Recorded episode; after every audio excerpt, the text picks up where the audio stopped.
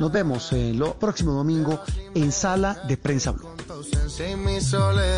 que si tú me me paso tomando la noche entera, olvidarte lo que quisiera, pero la verdad no encuentro la manera. A veces tomo olvidarte, porque sinceramente duele recordarte, si tú no estás la soledad gana el combate.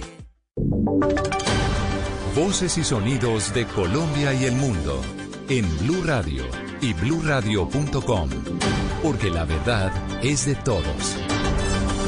Son las 12 del día en punto. Muy buenas tardes. Bienvenidos a este resumen de noticias que les ofrecemos a esta hora del mediodía en Blue Radio. Hoy es 5 de julio y hay muchísima información que queremos compartir con ustedes a partir de este momento. Y arrancamos con una de última hora.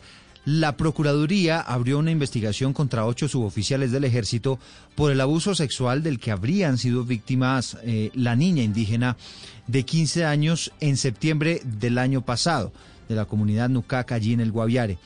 La investigación llega en medio del escándalo que también se está destapando hoy por cuenta de las violaciones sistemáticas de las que habrían sido víctimas las niñas indígenas precisamente allí en el Guaviare. Hay un dato impresionante y es que hoy en día 23 niñas ya, ya son mamás y aparentemente son mamás producto de esos abusos. Silvia Charri. Sí, señor Eduardo, por la presunta retención ilegal y acceso carnal violento entre el 8 y el 13 de septiembre del año pasado de una niña de la comunidad indígena Nucac Macú en Guaviare, pues la Procuraduría abre investigación disciplinaria en contra del sargento John Alex Trujillo, el cabo Dionis Santos y los soldados Cristian Fernández, Omar Martínez, José Ramírez, Andrés Ortiz, Luis Miguel Mendoza y Darío Sánchez. Por este caso, recordemos, la vicefiscal Marta Mancera estuvo en ese departamento este fin de semana y aseguró que fueron previsados 12 casos en los que habrían sido abusadas niñas indígenas, tres de esos casos por parte de militares. Pero el panorama, como usted bien lo dice Eduardo, es escabroso porque según una investigación que reveló la campaña No es hora de callar el día de hoy, pues entre el 2008 y el 2017, 23 niñas entre los 12 y 13 años de edad de las comunidades Nucac, Macú y Guajivos en el Guaviare fueron abusadas sexualmente por militares y quedaron embarazadas. Muy impresionante ese informe que se está revelando en la jornada de hoy. Gracias Silvia. Son las 12 del día, dos minutos, ya que hablamos de temas relacionados con los niños a las 2 de la tarde. Van a ser las honras fúnebres de la pequeña Salomé. Ella es la niña de cuatro años que murió después de haber sido violada y torturada en el municipio de Garzón, en el Huila. Las autoridades en ese municipio le están pidiendo a la gente que acompañe a la familia con oraciones, pero que eviten aglomerarse en las calles. Por otro lado, se acaba de conocer que el presunto responsable tuvo que ser trasladado de prisión por información que recibieron las autoridades en el sentido de que habría gente de la comunidad interesada en hacerle daño a esta persona. Silvia Lorena Artunduaga. Eduardo, buenas tardes. Leonardo Valenzuela, el alcalde del municipio de Garzón, donde hoy se realizarán las exequias de Salomé, la pequeña de cuatro años que murió después de ser violada y torturada por este hombre de 27 años, hizo un llamado a todos los habitantes de la localidad y de municipios vecinos a orar desde los hogares y encender una vela para de esta forma acompañar a la familia y así evitar aglomeraciones. La ceremonia está prevista para las 2 de la tarde en el cementerio de la localidad y solo podrán ingresar familiares. Esta fue la invitación que hizo el alcalde de la localidad. En conjunto con los demás órganos del Estado, como es también bomberos, Cruz Roja, eh, Ejército y Policía Nacional, poder nosotros eh, garantizar en cierta forma eh, que las personas guarden también y utilicen los tapabocas y guarden la distancia pertinente. Y ahí dentro del Campo Santo, en la capilla, se va a hacer la Eucaristía solamente para los familiares. Igualmente se confirmó por parte de las autoridades de policía que Sebastián Mieles, el hombre señalado de ser el responsable de este aberrante hecho y quien se encontraba recluido en la estación de policía del municipio, debió ser trasladado a otra localidad a fin de evitar que los ciudadanos tomen justicia por su mano. Son las 12 del día, cuatro minutos. Gracias, Silvia. Y la otra noticia en Colombia tiene que ver con las más de 1.300 familias que están afectadas en estos momentos por los aguaceros de los últimos dos días en el departamento del Meta. Hay centenares de hectáreas afectadas, varios días se derrumbaron y, eh, perdón, se desbordaron. Y, y, estoy viendo aquí las imágenes, Carlos Andrés, muy impresionantes. A la gente la están sacando del lugar en lanchas.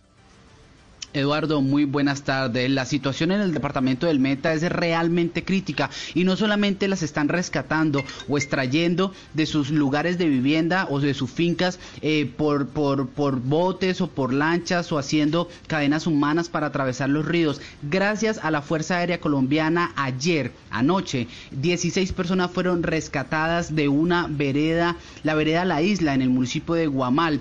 Eran seis, eh, ocho menores de edad y ocho adultos. Estas personas eh, tenían en riesgo su vida por el desbordamiento del río en ese punto. Y como usted lo dice, la afectación es realmente grande. Son más de 1.245 familias afectadas, 24 viviendas averiadas, 131 familias evacuadas y 42 veredas afectadas. Además, esto por supuesto ha generado afectación en por lo menos 10 vías terciarias del departamento del Menta por los desbordamientos de los ríos y son ocho municipios, El Castillo, Lejanías, El Dorado, Guamal, Cubarral, Granada, Casillas y Villavicencio, la capital del departamento del Meta, los municipios afectados por los desbordamientos de los ríos, por lluvias que se registraron en los últimos dos días y que por supuesto ponen en alerta no solamente a las autoridades sino a los organismos de socorro. Estas son cifras preliminares, Eduardo, porque todavía se está haciendo censo de algunos municipios del departamento del Meta que están siendo afectados por esto. Y lo más preocupante es que los niveles de los ríos no disminuyen, Eduardo. Bueno, pendientes entonces, esa es una noticia, Carlos Andrés, que sigue en desarrollo. A las 12 del día, 6 minutos, vamos a cambiar de tema. Hablamos de lo que está pasando con el COVID-19 porque hay también noticia importante. El Ministerio del Interior acaba de recomendarle a la ciudad de Quibdó que regrese a un aislamiento obligatorio. Además, le sugiere que imponga medidas restrictivas como los toques de queda en algunos horarios por la rápida expansión del COVID-19. Susana Paneso. Eduardo, estas recomendaciones llegan tras un incremento alarmante de los casos de COVID-19 en Quibdó, donde según el último reporte que entregó la Secretaría de Salud Municipal son 1.503 los casos confirmados. Por esta razón, la capital chocuana regresará a un aislamiento preventivo obligatorio. ¿Esto qué quiere decir? Que solo podrán operar las actividades de abastecimiento de alimentos, medicamentos y atención en salud, como la atención de socorro, aseo y servicios bancarios y notariales. Jefferson Mena es el gobernador encargado del departamento de Chocó. Eh, nosotros vamos a acatar las medidas dadas por el Ministerio del Interior y vamos a tener en cuenta todas las recomendaciones. Si la gente no nos colabora va a ser muy difícil. La gente tiene que entender que tenemos que bajar el número de socialización que tenemos hoy en el departamento, en el municipio de Quito, que no se trata solamente de tener solas las calles, se trata también de tener buen comportamiento en los barrios. Entre las recomendaciones también se encuentran medidas de toque de queda nocturno entre semana y de 24 horas los fines de semana, así como la restricción a la venta y consumo de alcohol de manera temporal y la restricción de la movilidad con cierres de fronteras municipales. Susana, gracias. Son las 12 del día y 8 minutos y nos vamos para el Valle del Cauca porque las autoridades en Cali acaban de entregar un balance con relación al comportamiento de la ciudadanía en el marco de este fin de semana porque está vigente el toque de queda y la ley seca particularmente en la ciudad de Cali. Aún así, Natalia Perea, hay reporte de intervención de la policía en 144 fiestas y se presentaron por lo menos 780 riñas. Eduardo, pues mire, son 11.650 requerimientos ciudadanos que recibió la Policía Metropolitana de Cali, 4.127 por motivos de policía priorizados, 784 riñas exactamente y violencia intrafamiliar, 232 motivos más, de la policía eh, por violencia intrafamiliar, 2.240 requerimientos ciudadanos de alteración a la tranquilidad por alto volumen, escándalos y fiestas en toda la capital del Valle del Cauca brigadier general Manuel Vázquez, comandante de la Policía Metropolitana de Cali con unos dispositivos muy robustos de policía a lo largo y ancho de toda la ciudad. Esta es la forma de hacernos corresponsable con estas medidas, pero también con las personas que cumplen. El incumplimiento de cualquiera de estas medidas puede tener multas hasta el millón de pesos. Además, 630 comparendos se impusieron por incumplimiento a las medidas de aislamiento, toque de queda, ley seca y los demás comportamientos contrarios a la convivencia en la ciudad. Y a las 12 del día, 9 minutos, en Bogotá, la ocupación de las unidades de cuidados intensivos ya superó el 80%, pero esta mañana, Estefanía Montaño, hubo algunos anuncios que podrían aliviar esa situación. Eduardo, sí, mire, le cuento, de acuerdo con la alcaldía mayor, hoy la red pública tiene un 81,3% de la ocupación de las 998 camas de eh, cuidados intensivos disponibles. Hay 811 pacientes que permanecen en la UCI, de los cuales 142 son pacientes que ya se sabe que son positivos, mientras que 669 son personas que están bajo sospecha. Es decir, Eduardo, que estaríamos a 187 pacientes de ocupar la total capacidad de estas UCIs. Sin embargo, Hoy se entregaron 20 equipos de respiración, 10 en la clínica San Rafael y 10 en la clínica del Politécnico de Lolaya. Esto obviamente para aumentar la capacidad de atención del COVID. Sin embargo, la alcaldesa Claudia López ya había asegurado que en esta próxima semana que viene se entregarán 72 ventiladores más, es decir, 72 nuevas camas de UCI. Y le cuento también, Eduardo, que la Secretaría de Salud de Bogotá hoy explicó que se redujo en más del 80% las muertes de niños y niñas por enfermedades respiratorias. Esto a propósito de haber, pues, de estar aislados todo este tiempo y por el, por el cierre de los colegios, Eduardo. Claro, efectos del confinamiento, de la cuarentena, que no solamente previno el contagio del COVID-19, sino también de otras enfermedades.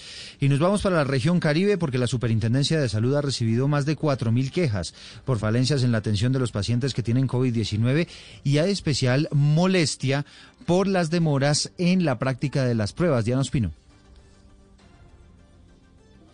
Eduardo, el último mes la Superintendencia de Salud informa que han recibido 4.389 quejas por fallas de las EPS en la atención de casos de COVID en la región Caribe. De estas reclamaciones, 2.707 se concentran en el Atlántico, seguido de Bolívar con 1.162 denuncias. En el Atlántico cuatro departamentos más, la EPS Salud Total es la que más quejas acumula, seguida de la nueva EPS. Al respecto, el secretario de Salud de Barranquilla Barranquilla, Humberto Mendoza. Salud Total ha tenido, por su alta prevalencia, por su alto número de afiliados, un problema de procesamiento y tomas de muestra. Y en el tema de nueva EPS, seguramente la siniestralidad, el promedio de edad de toda la población, lo cual no es excusa ni es eh, limitante para que deban dar respuesta oportuna a las tomas de muestras, a las entregas de resultados. Mire, solo en el Atlántico la EPS Salud Total concentra mil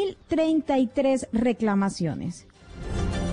Y a las 12 del día y 12 minutos nos vamos para el departamento del Quindío porque más de 120 empresas relacionadas con el turismo tuvieron que cerrar las puertas por la suspensión de las actividades. Los empresarios, los gremios e incluso las autoridades en esa región de Colombia están pidiendo que se autorice la reapertura de los parques temáticos. Nelson Murillo. De acuerdo con los registros de la Cámara de Comercio de Armenia y del Quindío, la pandemia ha causado la desaparición de casi 30 empresas mensuales. Rodrigo Estrada, presidente ejecutivo de la entidad gremial, así lo reconoció. Se han cerrado 126 empresas de turismo, eh, fundamentalmente de hoteles, agencias de viajes, agencias operadoras. Eso hasta la fecha. Sabemos que va a haber una reacción de un crecimiento eh, un poco mayor cuando ya digamos todas las empresas puedan, puedan abrir. Por eso los gremios, los empresarios y las autoridades regionales esperan que el gobierno nacional permita un plan piloto para la reactivación del turismo en esta región del país. Y a las 12 del día, 13 minutos, llegan las noticias del mundo. Muy importante lo que está ocurriendo, sobre todo al otro lado del planeta, que como les hemos venido diciendo, sirve de espejo para lo que podría pasar aquí en nuestro país. Hablamos del proceso de desconfinamiento que se está hablando en Europa. Todo el resumen con Estefanía Montaño. Eduardo, empecemos por la reapertura de bares en Inglaterra que después de más de tres meses de confinamientos provocó varios desmanes y situaciones peligrosas anoche. Las autoridades británicas temen un rebrote de la pandemia. Ahora vamos a España donde se impuso el segundo confinamiento local en dos días por también rebrotes de coronavirus. Exactamente sucedió en Galicia, pero ayer fue en Lérida, en la zona de Cataluña.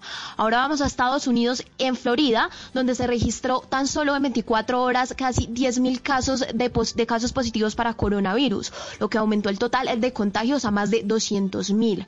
También la OMS suspendió otra vez los ensayos con el tratamiento de la hidroxicloroquina. Esto porque dice que no hay ninguna o casi poca reducción en el número de muertes de los pacientes hospitalizados con COVID-19. Y otra vez en Estados Unidos, anoche al menos dos personas murieron y otras ocho resultaron heridas en un tiroteo en un club nocturno de Grenville en el estado de Carolina del Sur, pero al parecer se trataría de un problema entre bandas criminales, Eduardo. Y a las 12 del día 14 minutos llega la información deportiva. Habló el técnico del Real Madrid a propósito de la ausencia de James Rodríguez en el partido de hoy frente al Atlético de Bilbao. Y explicó Cristian Marín las razones por las cuales el colombiano ni siquiera estuvo dentro de la convocatoria. Eduardo, con las buenas tardes. A esta hora hay dos polémicas en los medios españoles. La primera, la forma como gana el Real Madrid tras un penal que no le sancionaron al Atlético de Bilbao, que tuvo que haber sido revisado por el VAR. Situación contraria con el Real Madrid que sí le revisaron y le dieron la pena máxima, pena máxima y con eso ganó. Y la segunda es James David Rodríguez. Le preguntaron a Zidane en conferencia de prensa por qué no estuvo en la convocatoria y esto respondió el técnico del cuadro merengue. No, es, es él que ha querido quedarse fuera por el tema suyo y ya está. Tú lo que intentas hacer es siempre buscar cosas ahí por ahí con los jugadores, pero bueno, al final eh, no, no, sí, sí, tú puedes, por eso que por eso que tú puedes preguntar y, muy bien, no, no, no, te estoy diciendo nada, pero lo que tú haces es, me está diciendo siempre lo mismo, ¿sabes? El, el, el Garrett, al final nosotros estamos aquí y hay 25 jugadores y yo intento ¿sabes? hacer las cosas con, con todos y ya está. Le hicieron una pregunta más sobre James y el técnico no quiso decir absolutamente nada más sobre el colombiano. A esta hora, el Krasnodar va a enfrentar al Zenit de San Petersburgo. Allí se podría proclamar campeón del fútbol de Rusia un colombiano. Hablamos de Wilmar Barrios. Mientras que el Cagliari enfrentará al Atalanta. Luis Fernando Muriel será titular mientras que Duan Zapata irá al banco. Válido por la trigésima fecha del calcio italiano. Son las 12 del día 16 minutos. Gracias, Cristian. Esto fue el resumen de información en esta jornada de domingo para que ustedes siempre estén bien informados y ya nos vemos en Generaciones Blue. Esta es Blue Radio. En Bogotá, 89.9 FM. En Medellín. 97.9 FM, en Cali 91.5 FM, en Barranquilla 100.1 FM, en Cartagena 1090 AM, en Bucaramanga 960 AM, en Pereira y el norte del Valle 89.2 FM, en Tunja 103.1 FM, en Villavicencio 96.3 FM, en Armenia 89.2 FM, en norte de Santander 97.7 FM, en Neiva 103.1 FM y en Córdoba 96.0 FM. También en bluradio.com. En Facebook, Blue Radio Colombia. A través de Twitter en arroba Blue Radio Co. Y en la señal de TDT.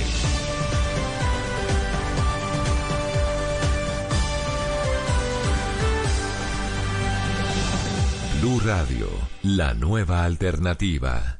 Padres con experiencia, padres nuevos, hijos únicos, hermanos, abuelos que consienten, nietos que aprenden. Vamos a construir un puente entre generaciones para que las familias crezcan y entre todos podamos cambiar el mundo. Aquí comienza Generaciones Blue, un espacio de Blue Radio con testimonios, guías, expertos e invitados que nos ayudarán a mejorar la vida en familia y las relaciones entre sus miembros. Generaciones Blue.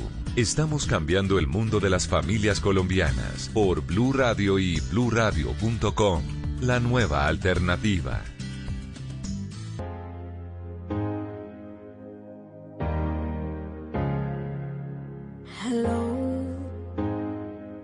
It's me. I was wondering if after all these years you liked me to go over everything.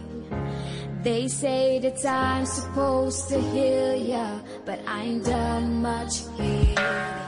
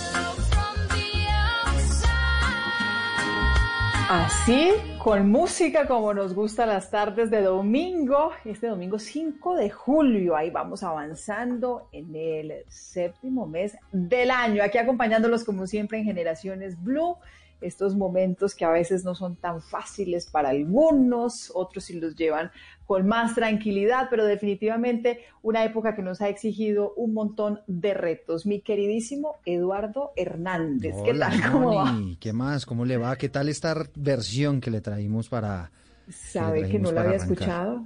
La versión no la había escuchado, la Claro, canción sí. La, la canción original es de Adele, es Hello, pero esta canción la hacen con Caja y Rosy del Ma. Y ellas eh, pues hicieron esta versión con, con este sonido reggae que además suena delicioso, ¿no? En, esta, en este mediodía de domingo.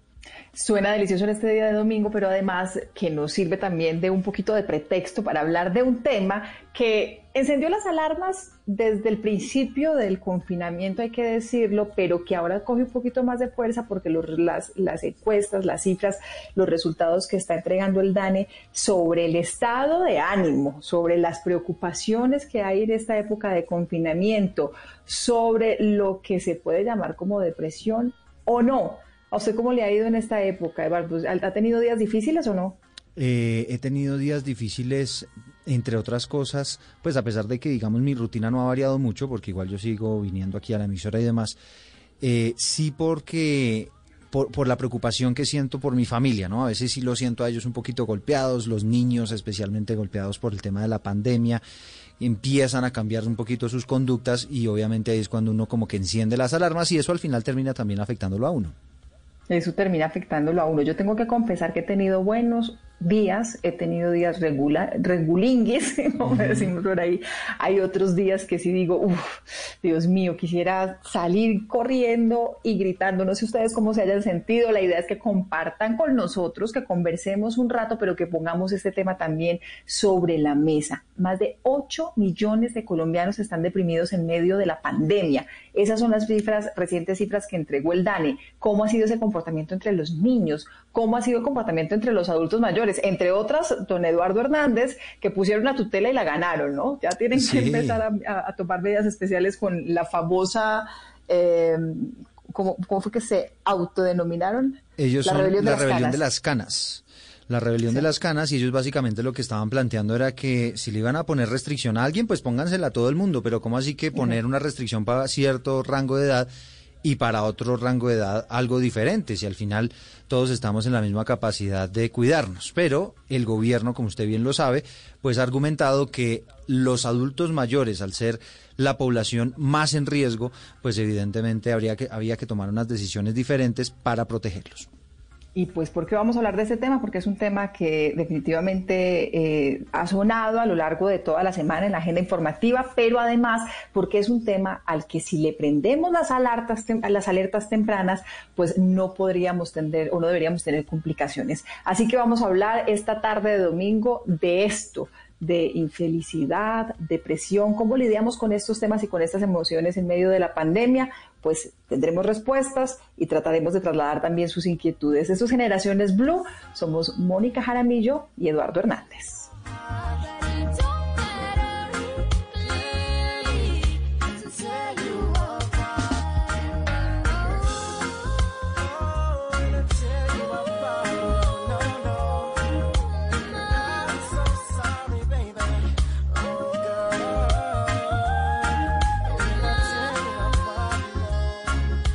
Estás escuchando Generaciones Blue.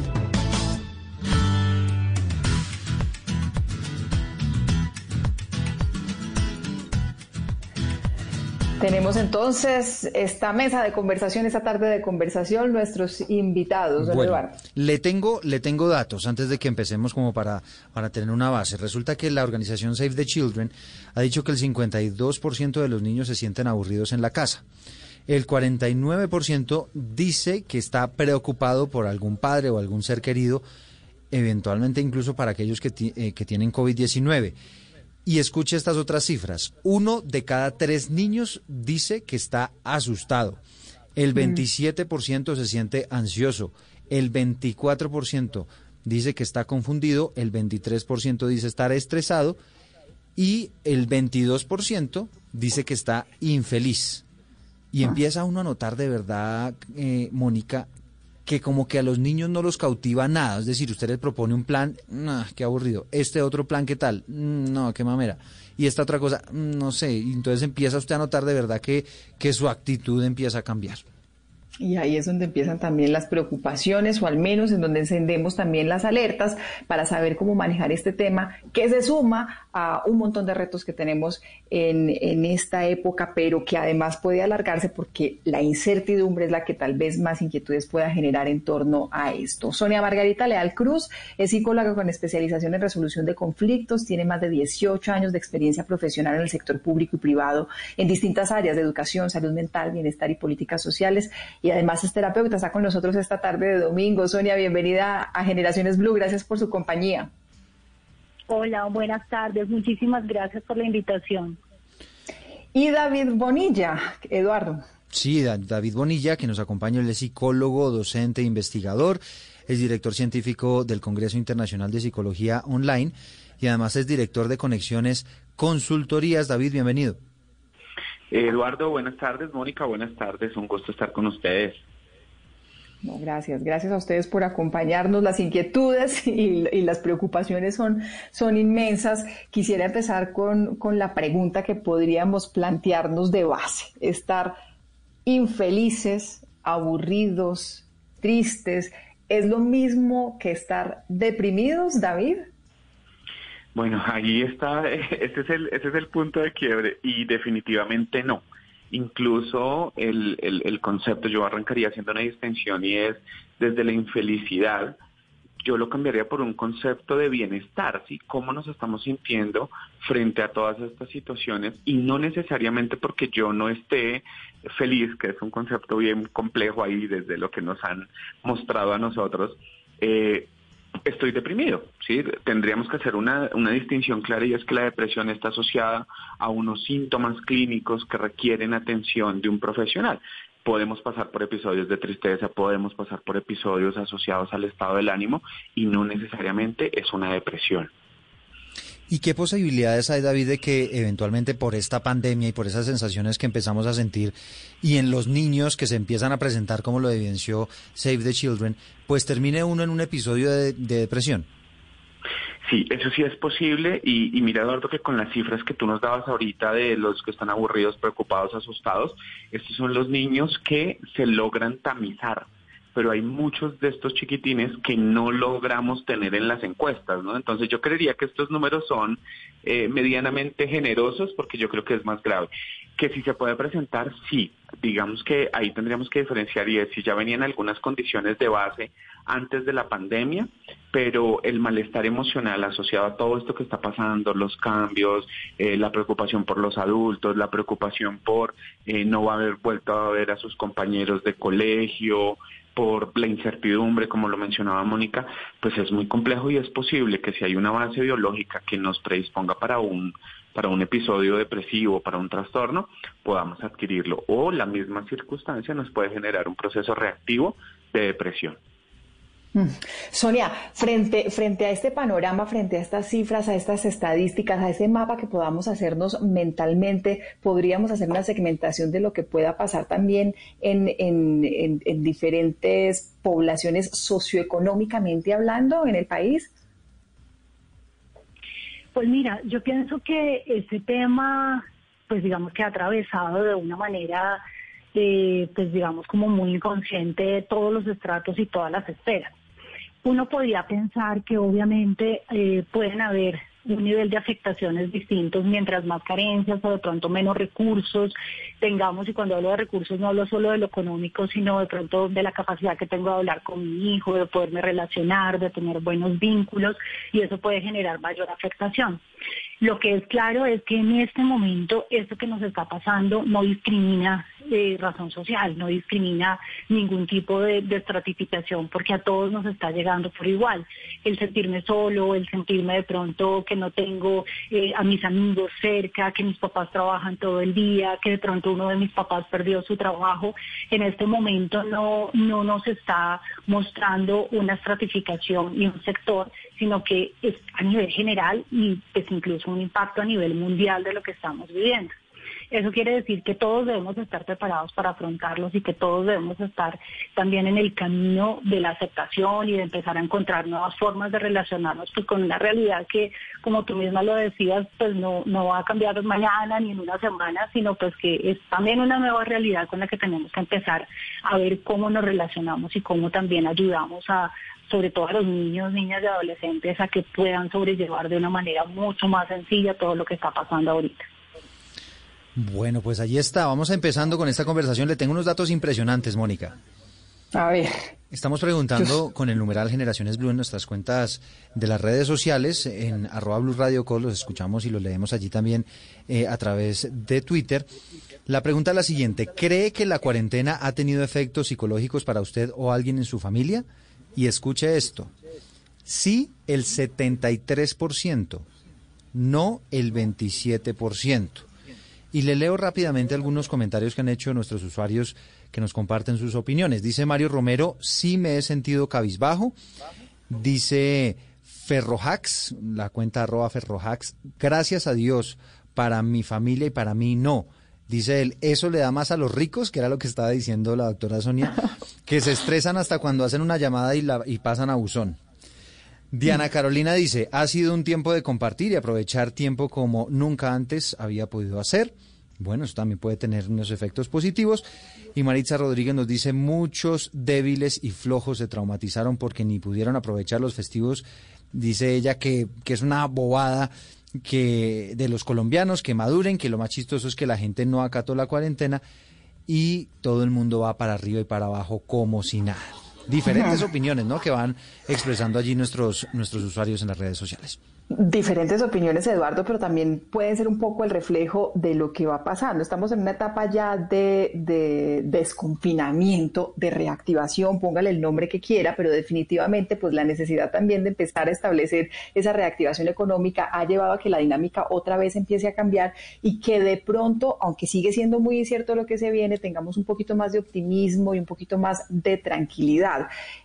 ¿Cómo hacemos, doctor Bonilla, para que, para que esa, esa tranquilidad no, no ponga también como un tapete sobre, sobre, sobre las cosas sucias, por, por poner como un ejemplo, eh, sino solucionar cuando hay dificultades en serio? ¿Cómo, ¿Cómo hacer para que entendamos cuando un problema hay que darle salida?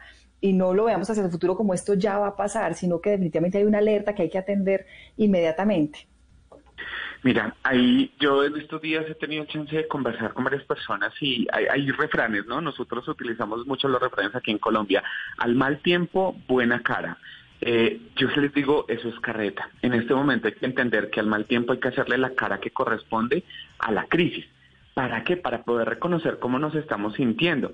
Uno de los de las personas que escribí en el en el en el Twitter ahí decía, eh, eso es una bobada y creo que esos paradigmas y esas creencias son las que más nos afectan en todos los temas de salud mental.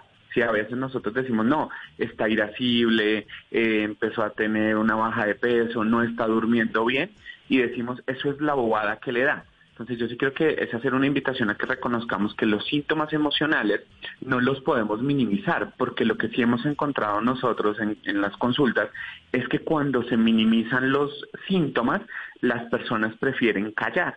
Y cuando las personas callan, ahí sí que tenemos un problema mayor porque no sabemos qué está pasando y el cerebro sí empieza a hacer un desajuste químico severo que en el tiempo se puede ver manifestado de una manera como esa. Entonces sí es como distinguir las dos cosas, ¿no? Una cosa es el tema social del desconfinamiento y demás y de cumplir la norma y otra cosa es el tema de los síntomas emocionales eh, pues asociados al estado del ánimo que debemos prestarles atención, que no debemos minimizarlo. Cuando la gente dice que se siente mal, no es fácil, ¿sabes? A veces nosotros decimos, eh, pues si es que le da la boba. No, es que ya tomó la, vamos a decirlo de esta manera, y él dijo el riesgo de decir, oiga, me estoy sintiendo mal y creo que esto no es normal. Y lo manifiesta. Y nosotros como familiares le decimos, ay, deje la bobada, salga y dése una vuelta, salga el solo un momentico que ya podemos salir y verá que eso se le pasa pues lo que pasa es que minimizamos el tema y la gente sí empieza a encerrarse, a no comunicar y podemos ver una afectación mayor. Sí.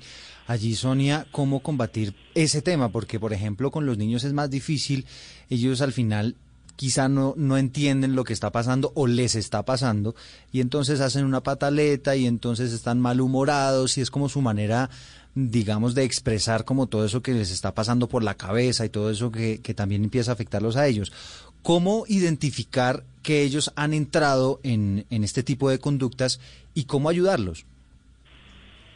Pues mira, yo primero me sumo a lo que a lo que estaba diciendo el doctor Bonilla. Me parece muy importante que eh, entendamos que la salud mental hace parte esencial del concepto de salud. ¿Sí? Porque es que a veces pensamos que salud mental es como la ausencia de la enfermedad. Entonces, ah, pues como yo no tengo una patología o no me han diagnosticado nunca nada con respecto a la salud mental, yo estoy bien. Entonces la gente no siente que la salud mental finalmente es la capacidad de poder interactuar de manera positiva con el entorno, ¿sí? La OMS, por ejemplo, dice, no, no es posible entender la salud sin la salud mental. Es decir, que la salud mental es todo, es esa capacidad de interactuar, de poder convivir, de poder producir, de poder tener relaciones sanas con mi familia. Todo eso hace parte de la salud mental. Entonces, cuando entendemos eso, tenemos que entender también que todo lo que sucede al interior de las familias, con los niños, con los adolescentes, con los adultos, en términos de disfuncionalidad, y cuando hablo de disfuncionalidad es de malas relaciones, eh, de incapacidad para comunicarse, de, de dolor que se produce al interior de la familia por determinadas situaciones, todo eso tiene afectaciones directas sobre lo que las personas sienten, piensan y cómo actúan. Entonces, hay, por ejemplo, con, con los niños y con los adolescentes un riesgo grande y es que pues los niños les cuesta mucho trabajo hablar de sus sentimientos. ¿Sí? Para que un niño diga, ay, no, es que me siento triste, pues es difícil. El niño de pronto lo que hace es que se aísla, que cambia de comportamiento, que se pone agresivo, que deja de comer o come demasiado.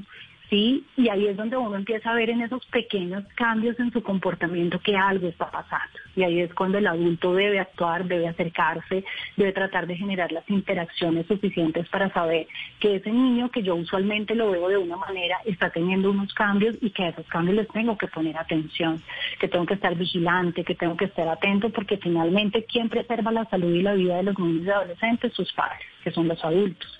Entonces ahí es donde tenemos que estar presentes, siempre Sí. muy presentes para ver qué está pasando. Ahí yo tengo una contrapregunta, doctora Sonia, porque a veces cuando, cuando se dan este tipo de comportamientos, entonces los padres de familia lo que suelen hacer es, ah, no, este muchachito ya está muy desagradecido, toca apretarlo, este niño, ¿no? Entonces hay como, como ese tipo de, de, de conductas también de los padres como tratando de solucionar el tema, como que, oye, mira, no tienes razón para estar malhumorado, lo tienes todo en la vida. Eh, entonces, ¿cómo, cómo, cómo darle precisamente eh, un buen manejo a ese asunto y no terminar afectándolo todavía más con las conductas de los papás. Exacto. Ahí, por ejemplo, se corre un riesgo grande y es que a veces lo que hacemos los papás es reforzar la conducta negativa del niño, ¿cierto? Entonces, bueno, el niño no se quiere levantar, no quiere arreglar su cuarto, tiene una conducta que de pronto eh, pues no es como la que está esperando su papá y se la refuerza. Entonces, ah, es que tú no quieres hacer nada, es que tú no quieres levantarte, solo pereza, así, y lo que estamos haciendo es reforzar, ¿cierto? O sea, ayudarle a que siga comportándose de la misma manera. Hay, por ejemplo, tipos de, de acercamiento que llevan también a la corrección de, ese- de esas conductas, en donde pues es más interesante decirle al niño lo que estamos esperando. ¿Sí? Ven, es que lo que yo estoy esperando es que tú te levantes y que podamos, no sé, eh, jugar y eh, cocinar juntos, lo que estoy esperando de ¿sí? Y no recalcarle lo que tú finalmente estás haciendo. ¿Sí? Cuando yo hablo desde esa corrección positiva, desde ese refuerzo de la confianza, estoy ayudando también a restablecer un poco su estado de ánimo, ayudarlo a que se sienta distinto, a darle una información contraria a lo que él está sintiendo. Y eso, pues, son cosas muy sencillas, ¿no? O sea, uno no necesita hacer, pues, un curso avanzado ni nada de eso para entender que otras formas de relacionarse con sus hijos distintos a la queja, distintos al refuerzo negativo, que simplemente me llevan a que pues yo no obtenga lo que quiero y que pues hacen que el niño también pues se sienta pues reforzado en lo que está haciendo. Es que en ese, en ese punto eh, que quiero como que enfaticemos más, eh, me, me parece que es importante porque, porque a veces nosotros subestimamos inclusive el instinto que tenemos como papás, que yo creo que puede ser importante también tenerlo presente. Nosotros más que nadie conocemos a nuestros hijos. Ahora más que nunca estamos pasando mucho tiempo al lado de ellos. Podemos aprovechar para aprender a identificar también cuándo en una actitud, en un comportamiento están mandándonos esas señales de alerta y cuándo nosotros tendríamos que hacer esas, esa consulta. Pero, pero, pero, es que sabe que le pasa a uno que a veces se encuentra uno como en el dilema de bueno, lo, lo que dice la doctora Sonia, le refuerzo esa conducta negativa, pues que obviamente no es lo que uno quiere, pero también le da a uno sustico terminar consintiéndolos demasiado, ¿no? Y, llega el momento en el que, bueno, ya esto volvió a la normalidad, otra vez tienes que volver al colegio, no, es que no quiero volver, o sea, ya el niño también demasiado consentido. Sí, es verdad. Pero lo que sí creo, Eduardo, es que uno sí sabe cuando hay algo que, que, hay que atender de manera distinta. Y creo que lo que tenemos que aprender a identificar es cuando hacer una consulta a un experto y a un profesional. No dejarlo solamente en nuestras manos, que además también tenemos un, una carga emocional bien importante. ¿Qué será más de difícil de identificar? Estos comportamientos, estas angustias, estos miedos, temores, depresión, infelicidad entre los niños o entre, lo más, entre los más grandes? Les voy a dejar esa, esa pregunta para que la vayan pensando tanto el doctor Bonilla como la doctora Sonia Margarita, para que me den sus respuestas y comentarios después del corte.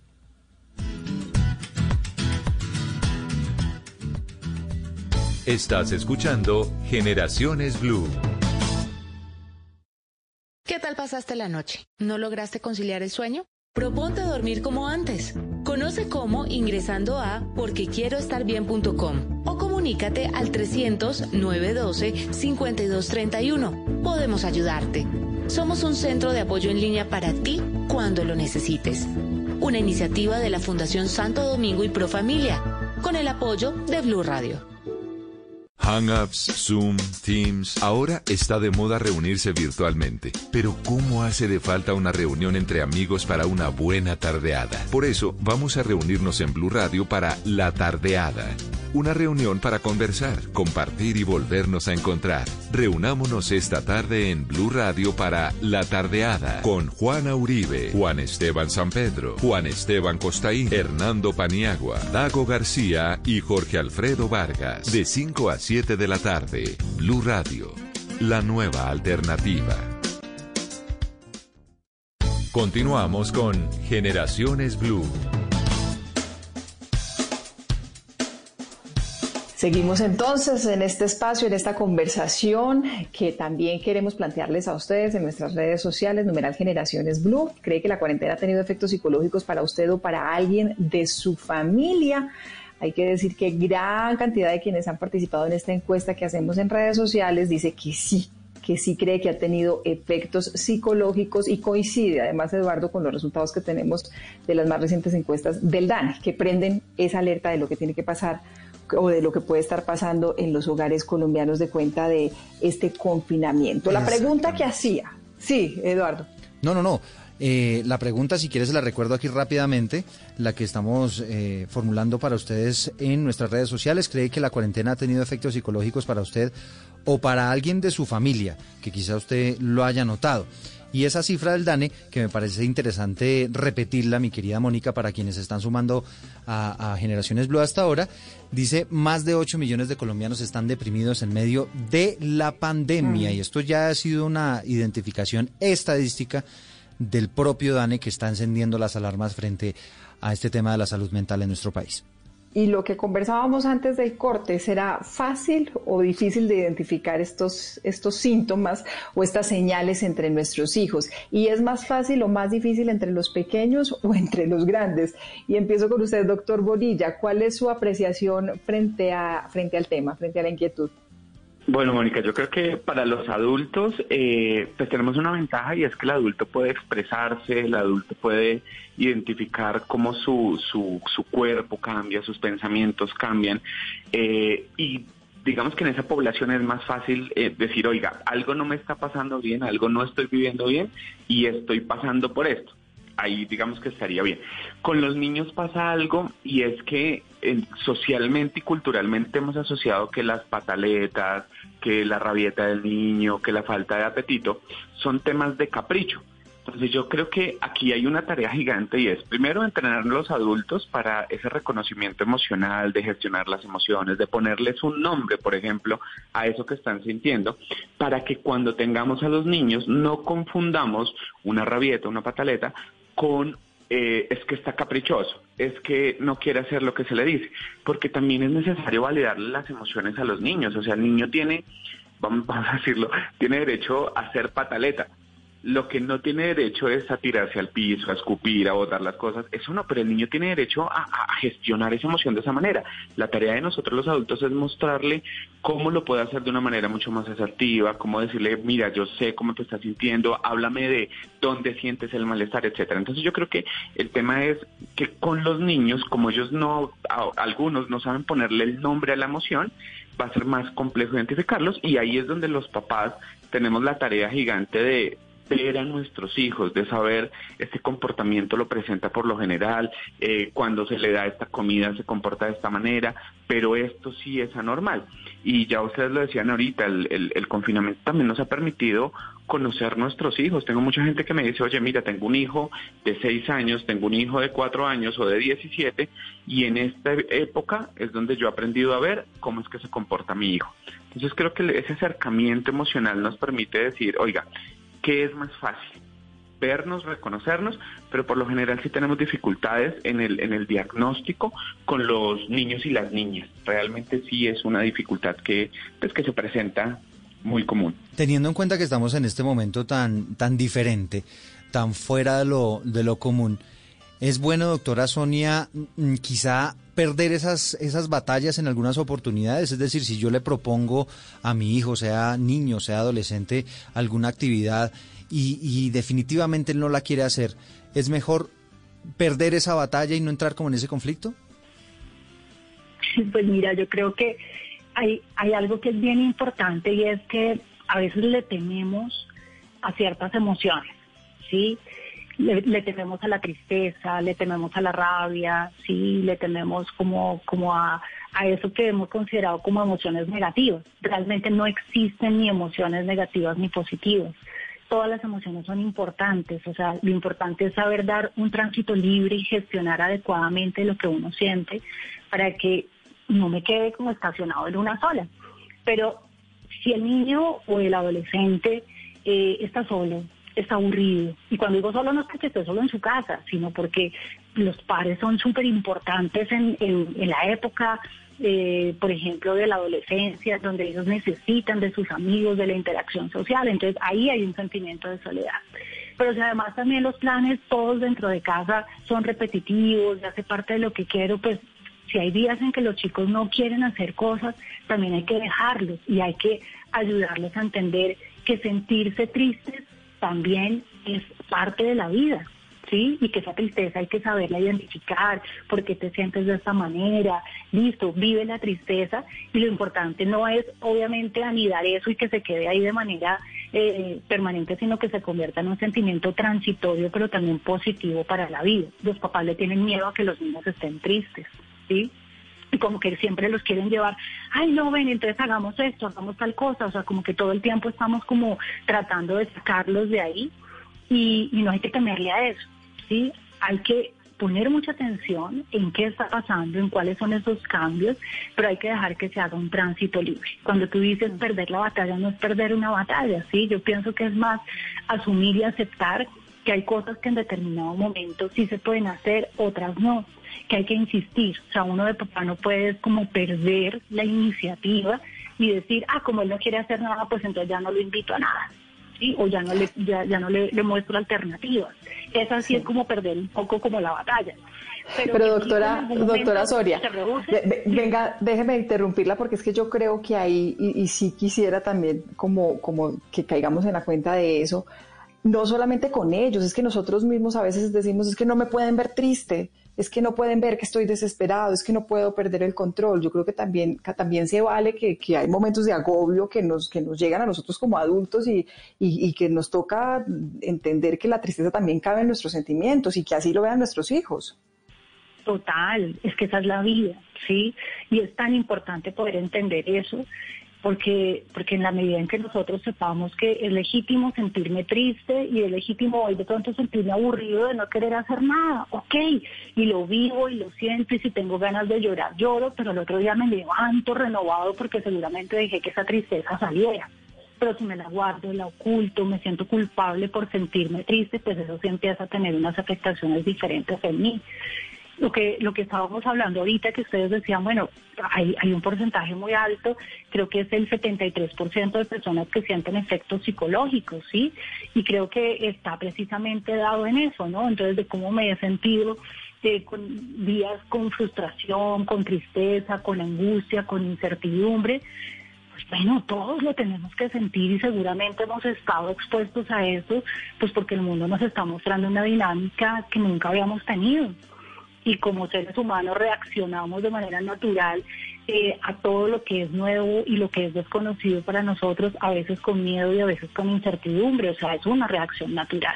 Y yo creo que lo más importante es también como dejar de satanizar eso, ¿sí? dejar de pensar que eso es malo, que no podemos sentirnos tristes, que no hay que llorar, que no hay que preocuparnos, porque también hay que hacerlo, ¿sí? lo que es parte natural de todo lo que todo, de, de todo lo que tenemos que aprender a vivir en medio de lo que nos está pasando. Bueno, empieza uno a notar, eh, doctor David Bonilla, que, eh, como les decía, los niños empiezan como a perder ese interés en ciertas actividades, pero empiezan a ganar interés en muchas otras. Y obviamente aquí eh, terminan ellos cautivados por las pantallas, descubren el juego, descubren la consola, la televisión, el internet. Y eso se convierte obviamente en un obstáculo o en de cierta manera en un enemigo de ese padre que está tratando de invitar a sus hijos a que hagan otro tipo de actividades tal vez un poco más productivas. ¿Usted cómo recomendaría a los padres que manejen ese asunto? Bueno, Eduardo, ahí sí eh, creo que ese es el dilema en el que estamos todos.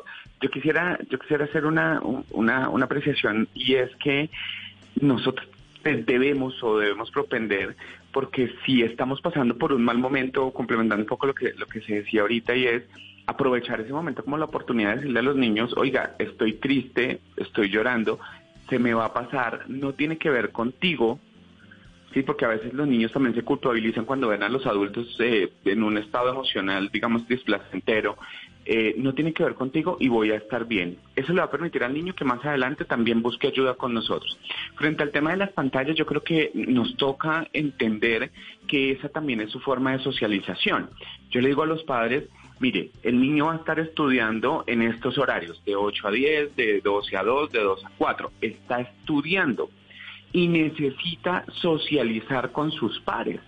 ¿En qué momento va a socializar? Pues cuando está jugando, cuando se unen a, eh, a ver videos, a comentar cosas, a escribirse por WhatsApp. Ese es su momento de socialización. ¿Qué es lo que pasa? Que tiene que ver con unos paradigmas nuestros. Antes los niños socializaban en el colegio.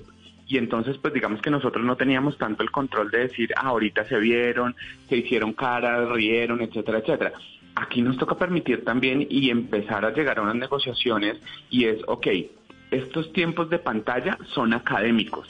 Estos tiempos de pantalla tienen que ver con el proceso de socialización. Entonces yo sí los invitaría a que negociaran con sus hijos en qué momento están ocupados con las actividades formales, entre comillas, obligatorias, y en qué momento les permitimos el, desarrollo de su, de su juego, de sus actividades placenteras, porque pues también es una realidad y es que no pueden salir, ¿sí? O no de la manera en que ellos quisieran. Entonces, pues generar una posibilidad de usar las pantallas y que también les permitamos aburrirse. Sí, ahorita la, doctora, la doctora Sonia decía eh, que está bien que estén tristes, pero también está bien que estén aburridos. O sea, estoy aburrido y como que el niño nos dice estoy aburrido y se nos prende una alerta. No, no pasa nada. Está bien que estés aburrido porque esa es la vida real. Y en la vida real hay días donde estamos alegres, hay otros días donde estamos eh, con ira, hay otros días que estamos aburridos y no pasa nada aprendemos a gestionar con eso. Sí, y cuando, y cuando, y cuando no son los más chiquitos a los que hay que orientarlos en la gestión de esas emociones, sino cuando son los más grandes, cuando no somos tan, tan tan propensos a identificar que estén bien o que están mal, cuando no nos han permitido acercarnos tanto, por ejemplo, con los adolescentes, bueno, con hijos más grandes aún que adolescentes y que en este momento pues muchos papás están con, con hijos adultos mayores de edad y que, y que ese, ese contacto no es tan cercano y que a veces no son tan fáciles de identificar. Con, esos, con ese grupo de, de jóvenes y de adolescentes, ¿qué hacemos? Ahí yo creo que nos toca, eh, aquí vamos a, a, decirles como unos eh, hitos a revisar y es empezar a ver que tengan pérdida de interés como de las actividades que generalmente realizaban, se empiezan a bajar de peso, empiezan a dormir más o a no, a, dor a no dormir, si de pronto empiezan a tener esa agitación durante el día, están irascibles, ¿sí? A veces en las conversaciones manifiestan unos sentimientos de inutilidad, ¿sí? Como es que yo no sirvo para nada, es que yo no sé qué hacer, esto me tiene desesperado.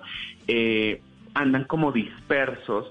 Entonces, como empezar nosotros a tener ese radar prendido del, del, estado emocional de nuestra familia, ¿no? Si a alguien le duele el estómago, todos estamos pendientes de, oiga, ya le pasó el dolor de estómago, aquí nos toca hacer lo mismo y es eh, hacer consciente que los estados emocionales son importantes y cuando veamos alguna de estas señales, no tenerle miedo a la conversación, que eso pasa mucho también en las familias. La gente ve yo no sé, yo le digo, oye, mira, estoy súper triste, no tengo ganas de hacer nada, y es más fácil decirle, ay, no, no le ponga atención a eso, hagamos tal cosa. No, entremos en la conversación y la conversación es decirle, ok, ¿y qué más estás sintiendo? ¿Cómo crees que te puedo ayudar? ¿Quieres que pidamos ayuda? ¿Te funcionaría hablar con otra persona? Eh, dime nosotros qué podemos hacer para ayudarte a gestionar eso que está pasando. Pero no tenerle miedo a la conversación alrededor de lo emocional y de lo emocional, digamos que desde las emociones displacenteras que, que, que a veces sentimos y que pues simplemente es información que viene del medio ambiente para avisarnos que algo en nuestro cuerpo y en, nuestro, en nuestros pensamientos no está funcionando de la mejor manera. Yo creo que esa sería la mejor opción y es, hablemos, démonos el chance de preguntarle qué tiene, qué quiere, qué puede hacer y qué podemos hacer por esa persona. Bueno, doctora Sonia, ayúdenos a, a, a quienes eventualmente están sintiendo ansiedad, eh, susto, que eventualmente están confundidos, que están estresados, que eventualmente se sienten infelices. ¿Qué tips daría usted para, para alejar esas, esas sensaciones? ¿Qué puedo hacer yo en mi vida cotidiana que me ayuden un poquito a combatir eh, esas emociones? Ok, pues mira, hay algo que yo recomiendo muchísimo que es pues una práctica que en este momento introduzco en todo el tema terapéutico y es eh, trabajar en algo que se llama el desarrollo de la atención. El mindfulness, que de pronto, no sé si de pronto lo han escuchado, pero eso no es otra cosa que aprender a mantenernos conectados con la conciencia de la hora, mantenernos presentes. La gran mayoría del sufrimiento que produce eh, que, ansiedad y estrés viene de lo que en realidad todavía no está sucediendo. ¿Sí? Es decir, de imaginarnos situaciones que pueden pasar en el futuro, Dios mío, qué tal si pierdo el trabajo, que eso nunca se termine, que no puedo volver al colegio, no está pasando, ¿sí? O de lo que está pasando, o de lo que ha sucedido, ¿cierto? De algo que ya es pasado y que no aporta nada en la vida presente. ¿Cómo desarrollar, por ejemplo, este tipo de cosas? Hay técnicas muy sencillas como aprender a respirar de manera consciente. La respiración eh, es una herramienta que nos ayuda a conectarnos. Yo tengo una sensación de ansiedad, algo me está doliendo, ¿sí? Si yo me conecto con mi respiración, la escucho, me sintonizo con ella, hago 10, 15 respiraciones conscientes. Cuando digo consciente es que escuche su respiración, trate de visualizar, de imaginársela, ¿sí? Concéntrese en lo que está haciendo y usted ahí está haciendo un corte, un corte en su cerebro, ¿sí? De un pensamiento que tenía automatizado y que lo lleva a sentirse mal a un momento presente en el que estoy respirando y que tu cerebro te va a llevar a que solamente te conectes y te enfoques a eso, ¿sí? Atención. Conectarse con el cuerpo, mis sensaciones, que estoy sintiendo, cómo está mi cuerpo, reconocerlo, aprender a hacer observación. Mira, hay, hay, cosas tan sencillas como si estoy encerrado porque no puedo salir, ok, párese al lado de la ventana y observe. ¿Qué veo? La gente pasar, cómo está el día, veo pájaros, veo animales, veo la ciudad, ¿qué veo? ¿Sí? Observación consciente. La conciencia se activa a través de los sentidos. Entonces, activar los sentidos ayuda muchísimo a que ese dolor emocional que me produce el estrés, que me produce la ansiedad, yo lo pueda disminuir con cosas tan sencillas como eso. Esto no es chino avanzado, sí, es a veces simplemente saber que lo más sencillo y que cosas cotidianas como enfocarme en una actividad puntual me pueden ayudar mucho. Eso por el lado de la atención. Pero, dime.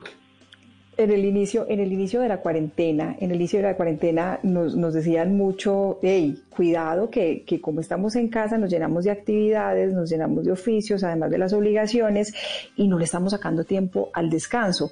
Entonces creemos que no, porque encontré un nuevo hobby en la cocina, no, porque encontré un nuevo hobby en, en hacer ejercicio, encontré, y no nos, no nos estábamos, estábamos llenando la agenda de, de, actividades y de información, que era la recomendación que nos, de, nos estaban dando, esté ocupado, esté ocupado, esté ocupado, y no nos estábamos ocupando en descansar, y el descanso es clave. Total, además porque es que yo creo que sabes, esa es una manera como de, de rehuir a nosotros mismos. Entonces, prefiero mantenerme ocupado porque entonces la desocupación lleva a que yo me ponga a pensar cosas que no tengo que pensar, sí, que me, que me exprese, que genere pues, o sea, una cantidad de visualizaciones y de pronto pensamientos que ni siquiera son reales, pero que son los que le generan el sufrimiento a la, a la gran mayoría de personas, sí. Si tú te pones a pensar por qué te preocupas, la preocupación es una visualización del futuro de algo que no te ha pasado.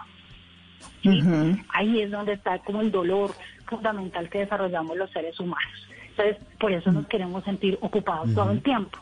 Pero dedicarse a mirar el techo es tan importante, es decir, también dedicarnos a no hacer nada. Y no hacer nada es, oiga, un rato de dejar que mi cerebro esté tranquilo, que se relaje, que no piense. Si ves, la ¿sí? estás haciendo bien, Mónica, muy bien. Yo sabía. no, pero en, en serio hace falta. O respirar, de verdad claro. que ese tema de la respiración es clave porque a veces sentarse y, y, simplemente pensar en, en, que estoy respirando, pues bueno, yo creo que también sirve como una pausa. Total, pero es que además eso tiene efectos directos sobre tu cerebro, sobre la manera como funciona tu cerebro. O sea, hay evidencia científica de cómo estas prácticas ayudan a que nosotros desarrollemos habilidades que están dormidas en nosotros. Sí. Y la neurociencia nos muestra que además el, el, tener el cerebro ocupado todo el tiempo hace que el cerebro no pueda crear, no pueda innovar, no pueda desarrollar otro tipo de habilidades. Mm. Hay que dejarle uh -huh. también un reposo. Y que... yo siento que a veces en esa cuarentena nos ha pasado, veces queremos hacer de todo, las sí, mil recetas, sí. buscamos entonces el oficio, desbaratamos Leer 30 la casa. libros. Eh, que... Yo, quisiera escuchar también a, David, Mónica, porque me parecen tan chéveres estos temas de los tips, porque al final es lo que usted en la práctica puede aplicar para, para tratar de alejar esas sensaciones y, y, esos sentimientos. No sé, David, si usted tenga de pronto algunos otros tips que nos pueda compartir. Eduardo, mira, hay, para mí en estos días de, de reflexión frente, frente a la pandemia y frente a todas estas cosas, yo creo que lo primero que debemos empezar a, entender es que no necesitamos hacer nada. Yo no sé, ustedes han visto ahí 10.000 cadenas donde te dice que si de esta pandemia usted no se leyó el libro, no hizo, no hizo, no hizo, no hizo un montón de cosas, usted salió igual de la pandemia. Yo le digo a la gente, mire, con que usted salga vivo y con que salga con su familia manteniéndose en ese núcleo familiar, hizo la tarea porque qué es lo que pasa, a veces lo que nos vende toda esta información de, de, de, de rediseñarnos, reinventarnos y de todas esas cosas, es más ansiedad, porque entonces yo estoy en mi casa pensando en que me quedé sin empleo, en que los hijos están pegados al computador todo el día, de todo lo que acarrea la pandemia. Y además tengo que estar pensando en que me tocó hacer el curso de cocina, me tocó hacer el, el, el proceso de leer el libro. No, yo creo que es el momento de parar, de, de, adaptarnos a esta situación de acuerdo a cada quien, cómo la esté viviendo, en la casa grande, en la casa pequeña, eh, con los recursos, sin los recursos, a ver qué tengo para enfrentar esta situación y desde ahí aceptar el proceso y empezar a darnos cuenta que el aquí y el ahora es mucho más importante. La doctora lo decía ahorita y es, los ejercicios de respiración son claves. Hay unas tareas que yo le pongo a mis pacientes y es, hágase consciente de qué está sintiendo y el sentir es en el cuerpo, qué está pensando. Y con eso que usted está sintiendo y que está pensando, ¿qué está haciendo? Pero a veces nos cuesta sentir que, oiga, eh, en este momento tengo el vacío en el estómago, ok, póngale un nombre, ¿y ese nombre cuál es? Estoy ansioso, estoy triste, estoy alegre, porque cuando logramos hacer eso para nosotros también, en el día a día empieza a ser más sano, ¿sí? Incluso cuando estamos en pareja, yo les digo, miren, está chévere, pero creo que esa luna de miel ninguno de nosotros no la esperábamos. Sí, una luna de miel de 100 días ninguno no la esperábamos. Hay días donde toca decirle a nuestra pareja, oye, ¿sabes qué? Te voy a pedir que te quedes tú en la sala, yo me voy a quedar en la habitación todo el día porque ya estamos, digamos que, eh, sobreestimulados de tenernos cerca. Entonces también necesitamos unos espacios a solas, donde eh, mi cabeza también se encuentre conmigo. Sí, creo que esa es una invitación. La actividad física es supremamente importante, mantener los hábitos de sueño, tratar de mantener unas rutinas de levantada, de acostada. Mira, Ricardo, una cosa tan clave como el almuerzo. Antes nosotros, si estábamos en el trabajo, salíamos a almorzar o llevábamos el almuerzo. ¿Eso qué quería decir? Que cocinábamos en la mañana. Hoy a las once y media de la mañana, doce del día, estamos corriendo a preparar el almuerzo, almorzamos y seguimos trabajando. Lo que la gente siente es que en todo el día no paró. Y ahí también hay una percepción de que tenemos muchas cosas que hacer. Y las personas que están trabajando, decirles, oiga, usted también le puede decir que no a su jefe sin sentir culpa.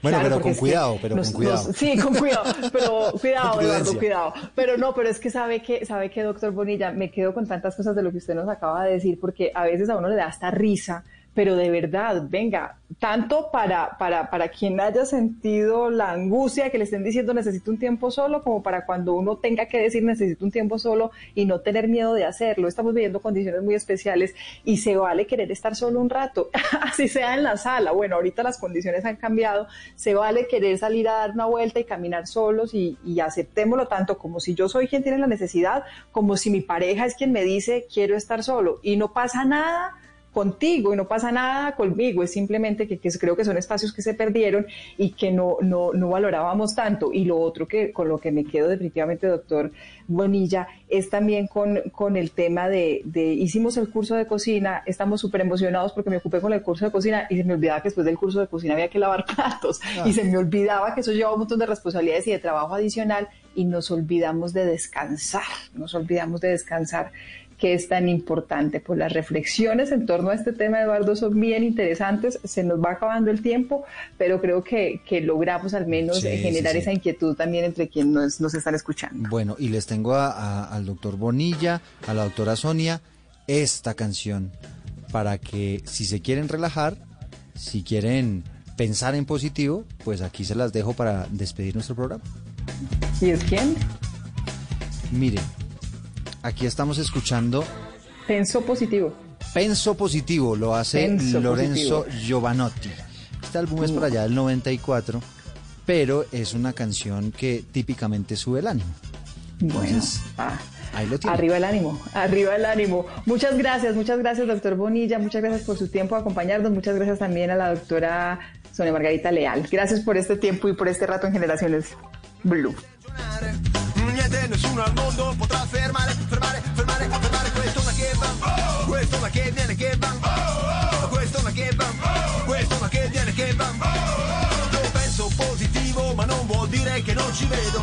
Io penso positivo, in quanto credo. Non credo nelle divise, né tantomeno negli abiti sacri che più di una volta furono pronti a benedir massacri. Non credo ai fraterni abbracci che si confondono con le catene. Io credo soltanto che tra il male e il bene è più forte il bene. Ah, bene, bene, bene, bene. Esto es Generaciones Blue. En tiempos de crisis, existen seres con almas poderosas que se convierten en héroes de nuestra historia. En Organización Solarte, queremos dar gracias a cada uno de nuestros colaboradores por superar sus miedos, arriesgándolo todo para entregar cada día no solo alimentos de primera necesidad a toda Colombia, sino también la esperanza de que todo va a estar bien. Porque cuando la bondad se pasa en la comida, el amor es el alimento. En Organización Solarte, trabajamos pensando en usted.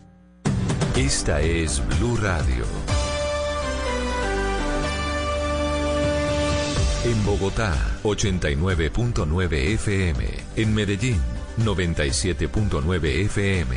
En Cali, 91.5 FM. En Barranquilla, 100.1 FM. En Cartagena, 1090 AM. En Bucaramanga, 960 AM. En Pereira y el norte del Valle, 89.2 FM. En Tunja, 103.1 FM. En Villavicencio, 96.3 FM. En Armenia, 89.2 FM. En Norte de Santander, 97.7 FM. En Neiva, 103.1 FM. Y en Córdoba, 96.0 FM. También en bluradio.com. En Facebook, Blue Radio Colombia. A través de Twitter en arroba Blue Co. Y en la señal de TDT.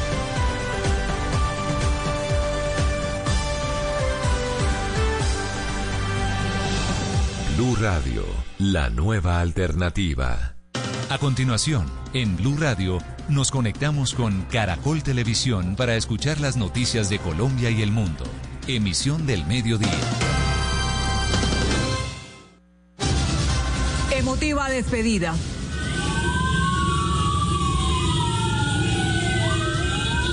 Con velas y flores blancas y bombas color verde esperanza, fue recibida en su pueblo natal la pequeña violada y asesinada en Garzón Huila.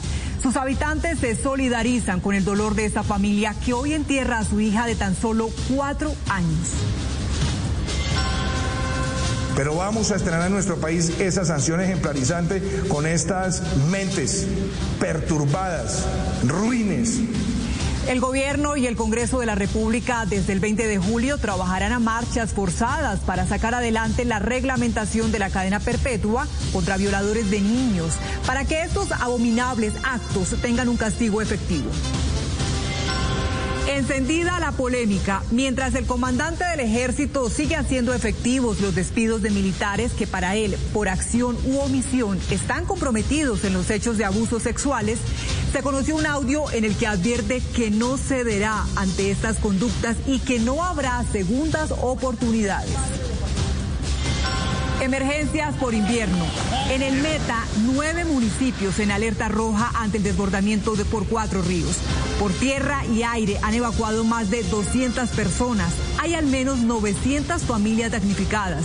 En Caquetá, las lluvias generaron un deslizamiento en la vía Florencia-San Vicente del Caguán. Un puente colapsó. Estamos en vivo. Medidas especiales en Quibdó, Chocó y Ciénaga Magdalena para frenar la propagación del COVID. En la capital de Chocó, desde este miércoles iniciará pico y cédula de dos dígitos. Se aumentarán los controles de la fuerza pública y el comercio estará vigilado. En Ciénaga, desde mañana inicia ley seca estricta, el aislamiento preventivo, el comercio no podrá abrir y la venta de alimentos será a domicilio. Estamos en directo con nuestros corresponsales. Triunfó la vida. Un grupo de médicos de la Clínica Corpas de Bogotá le ganó la dura batalla al COVID-19. Pese a que se contagiaron ejerciendo su oficio, hoy de nuevo se pusieron su traje blanco para atender pacientes en la UCI que estuvo cerrada casi un mes. Espere también la historia de un vigilante que luchó contra el mortal virus más de un mes. ¿Sitiados por la delincuencia? Los cinematográficos atracos a un edificio de apartamentos, a una joyería en un centro comercial en Bogotá, el hurto a bicicletas, a locales, el raponazo, el atraco a mano armada afecta a las principales ciudades del país. ¿Qué está pasando con la seguridad? ¿Es percepción o realidad? Cubrimiento especial en Noticias Caracol. Domicilios caninos en Medellín. Él es Eros, un perro de siete años que entrega domicilios en la cuarentena. La labor de esta mascota evita que las personas salgan de sus casas y se expongan al COVID-19. En noticias internacionales, las elecciones en Estados Unidos continúan en la mira del mundo tras el anuncio del rapero Kenny West de lanzarse a la presidencia. Y en Argentina la pobreza sale a la luz en plena cuarentena. Naciones Unidas advierte el aumento de la pobreza infantil. En deportes, un nuevo capítulo entre Zidane y James Rodríguez. El 10 de la selección se negó a ser convocado para enfrentar al Bilbao. El francés se refirió al caso y hoy es noticia en el diario de Son. Dos grandes de Inglaterra pretenden al volante. Además, jugosa oferta por Jerry Mina. En España tienen listos 16 millones de euros para pagar por el defensor del Everton. La estrella de Hollywood, Charlize Theron, en Noticias Caracol. Hablamos con la actriz sobre su personaje de mercenaria inmortal que interpreta en su nueva película La Vieja Guardia. Esta es una mujer que ha vivido más de 6.000 años. Ella definitivamente se encuentra en un momento de desesperación. Lo sé por mí misma, que solo he vivido media vida, que puede ser agotador. Y un cortometraje colombiano podría participar en el Festival de Cine de Cannes 2021 gracias a una competencia donde usted puede apoyar con su voto. Esto parece que lleva abandonado mucho tiempo. En Show Caracol le diremos cómo hacerlo. Los espero. Desde el Centro de Noticias de Caracol Televisión en Bogotá, esto es Noticias Caracol Fin de Semana con Juanita Gómez y Daniela Pachón.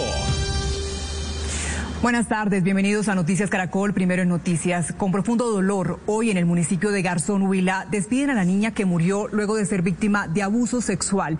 El hecho ha generado repudio en Colombia. También les contaremos qué es lo que ha pasado con la cadena perpetua para castigar este tipo de delitos. Daniela, más adelante además hablaremos de la ola invernal que está afectando varias regiones del país y tenemos un cubrimiento especial sobre los problemas de inseguridad que se están viviendo en medio de esta pandemia en varias ciudades. Sí, señora, hoy los acompañaremos hasta las 3 de la tarde con las noticias más importantes. Estamos listos con todos nuestros corresponsales y comenzamos con Belsi Trujillo, quien ha estado acompañando las honras fúnebres de la pequeña que se ha convertido lamentablemente en un nuevo símbolo del maltrato a la niñez. Belsi, desde Garzón Huila, cuéntenos cómo avanza esta conmovedora despedida. Así es, muy tristes. Así estamos en el departamento del Huila luego de haberse conocido el deceso de esta menor de cuatro años de edad el día de ayer en horas de la madrugada en la UCI pediátrica de la clínica Medilácer de la capital del departamento del Huila. El cuerpo de esta pequeña de cuatro años no soportó las lesiones a las cuales fue sometida por parte de su abusador, un hombre de 27 años. Y en las últimas horas el cuerpo fue recibido aquí, en esta funeraria del municipio de Garzón, con globos blancos, con camisetas blancas, con globos simulando un jardín. De esta manera, hoy le dan el último adiós a esta pequeña que fue víctima de este hombre que acabó con su vida. Dolor y repudio ha generado en el Huila la muerte de la niña de cuatro años que fue violada y golpeada. Lo que yo le miraba a esa niña era muy alegre, muy contenta, o sea, ya todo el mundo venía saludando, ella pintaba y era, mejor dicho, un amor completo. El cuerpo de la pequeña llegó anoche a Garzón. En medio de la tristeza y con globos blancos recibieron su féretro. Le pedimos a Dios, a través de nuestras oraciones, que le dé fuerza, que le dé a toda la familia segura la capacidad de poder superar la pérdida de Salomé. Los que hemos tenido la fortuna de ser padres, tenemos un dolor profundo en el corazón. Familiares, amigos y comunidad en general piden todo el peso de la ley para el hombre que acabó con la vida de esta niña pues no queden más en impunidad estos casos, porque miramos que en el país son muchos los casos que suceden y muchos quedan en la impunidad. Que ojalá le den, mejor dicho, la pena máxima a ese señor, porque ese señor es un monstruo, no, no, no mejor dicho, no merece ni vivir. La fuerza pública acompañará las exequias de la niña para garantizar las medidas de distanciamiento en medio de la emergencia que se vive.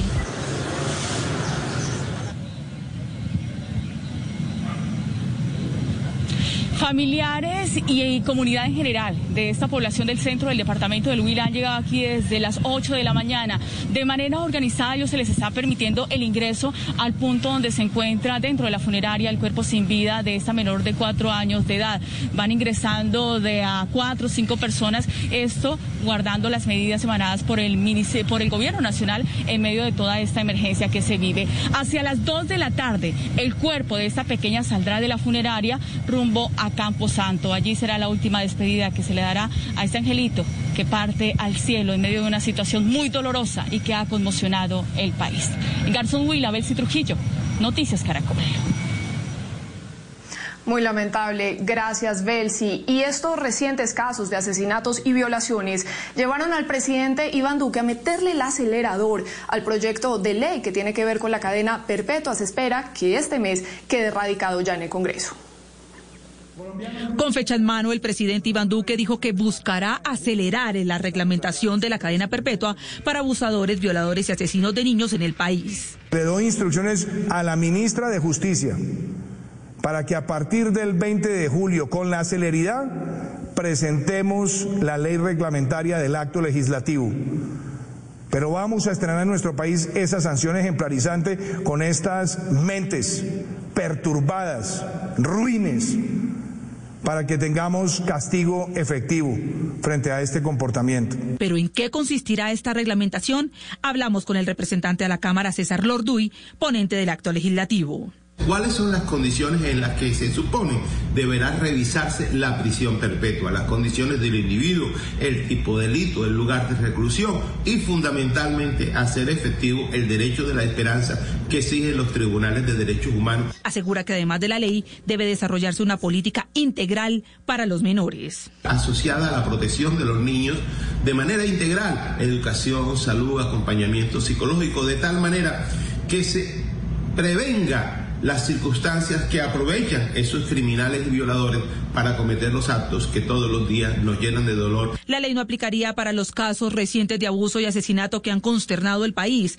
Además, al Congreso podría tomarle al menos cuatro meses tramitar el proyecto. Es por esto que solicitan que sea radicado con mensaje de urgencia para que se le dé debate con celeridad. Lo último en Noticias Caracol. Atención que la Procuraduría abrió una investigación disciplinaria contra ocho militares que estarían involucrados en el abuso sexual a una menor de edad indígena de la comunidad Nucacmacu. Juanita, y hace pocos minutos el sargento Juan Carlos Díaz, el militar despedido del ejército y que había denunciado el abuso a una niña indígena por parte de un grupo de soldados a su mando, se pronunció sobre su caso. Juan Andrés Beltrán, ¿qué le dijo el militar? Así es, pues hablamos con el sargento Juan Carlos Díaz Díaz, quien señala que a todas luces, según su criterio, esta salida del ejército es eh, totalmente una falta al debido proceso. Él asegura que el hecho de denunciar, en vez de haber eh, sido llamado a algún tipo de reconocimiento, resultó castigado. Hace pocos minutos esto nos dijo el sargento Díaz Díaz. Señor General Zapatero, ante lo que usted dice en los medios de comunicación, al contrario, tuve toda la dignidad y el valor de denunciar a mis hombres.